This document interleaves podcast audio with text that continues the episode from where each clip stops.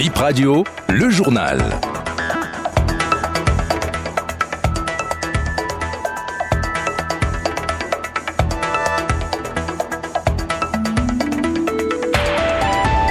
Ravi de vous retrouver ce matin sur Bip Radio, mesdames et messieurs. Bonjour et voici les titres du journal.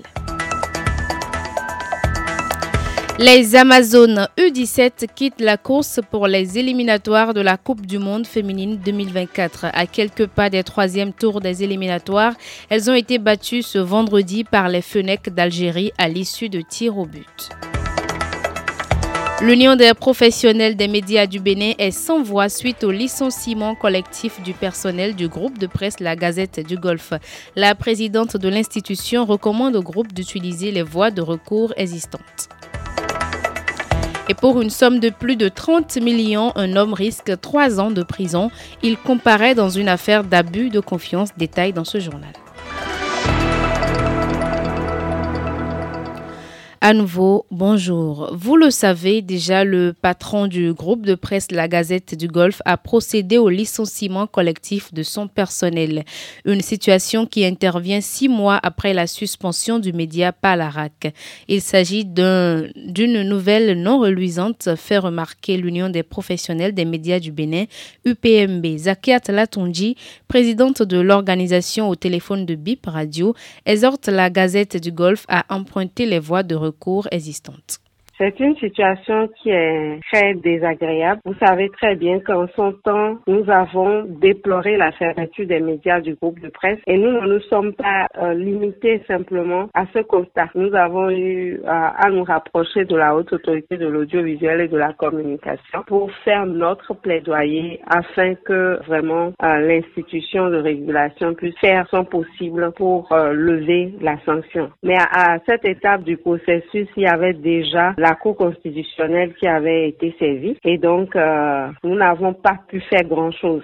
Constater aujourd'hui qu'il y a un licenciement collectif, honnêtement, ça nous laisse un peu sans voix et c'est très désagréable dans la mesure où c'est plusieurs acteurs de médias qui se retrouvent aujourd'hui sans emploi, donc au chômage et derrière c'est toutes les familles, toutes les bouches qui sont nourries et qui sont prises en charge par euh, ces acteurs de médias-là. Donc ce n'est pas une situation qui nous réjouit aucunement. Nous avons repris langue avec la haute autorité de l'audiovisuel et de la communication pour savoir concrètement ce qui est encore possible de faire. Parce que si le média n'arrive pas à mener régulièrement ses activités et que ses ressources s'amenuisent, c'est tout à fait normal que le média prenne ses responsabilités. Ce qu'on peut dire à l'instant, c'est constater, déplorer et continuer à faire le plaidoyer nécessaire et demander également aux responsables du média de se rapprocher de la haute autorité de l'audiovisuel et de la communication et d'utiliser également les différentes voies de recours face à, à la situation parce que qu'on le veuille ou non, c'est pas une situation qui est très plaisante.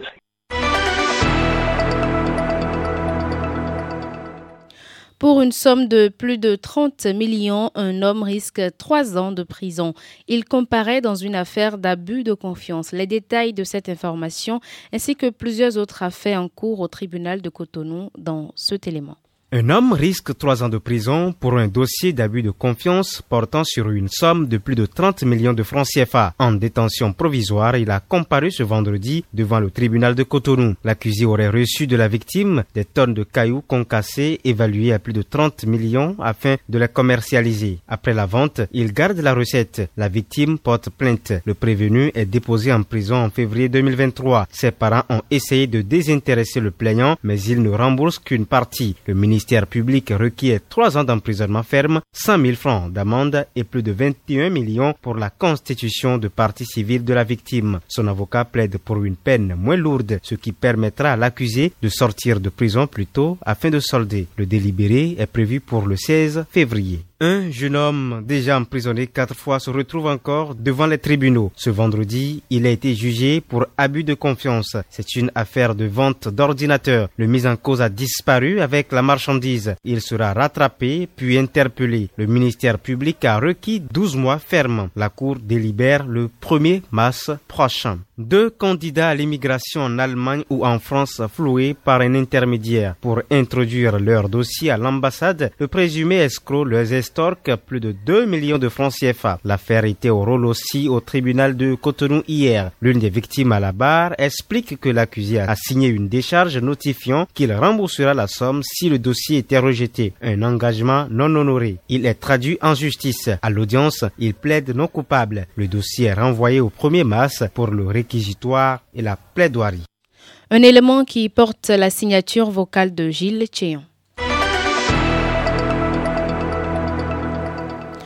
Les motocyclistes tentent de contourner la voie barrée Ménontin-Calavi au niveau de l'échangeur de Godomé. Les travaux sont en cours sur l'As avec une déviation. Pourtant, certains motocyclistes circulent sur le chantier.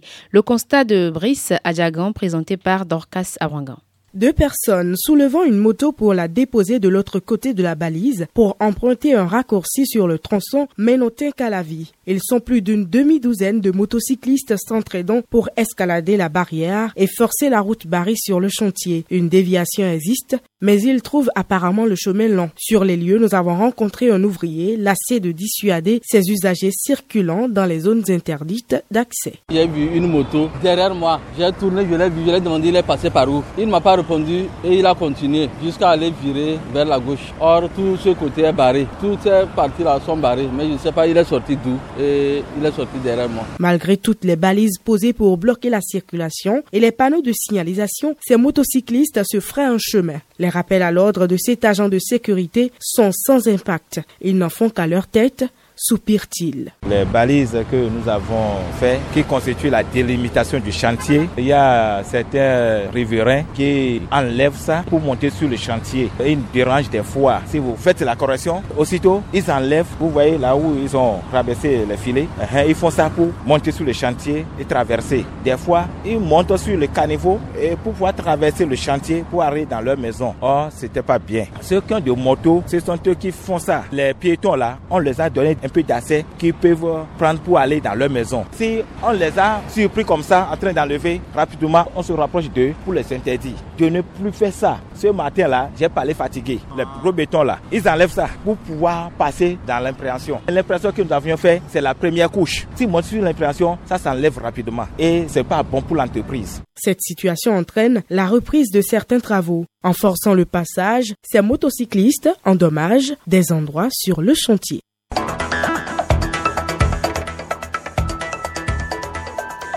Bip Info, 7 heures de ce jour se referme sur cette information. Merci à vous de nous avoir suivis. C'était Razak Moussa et Chimène Fassinou.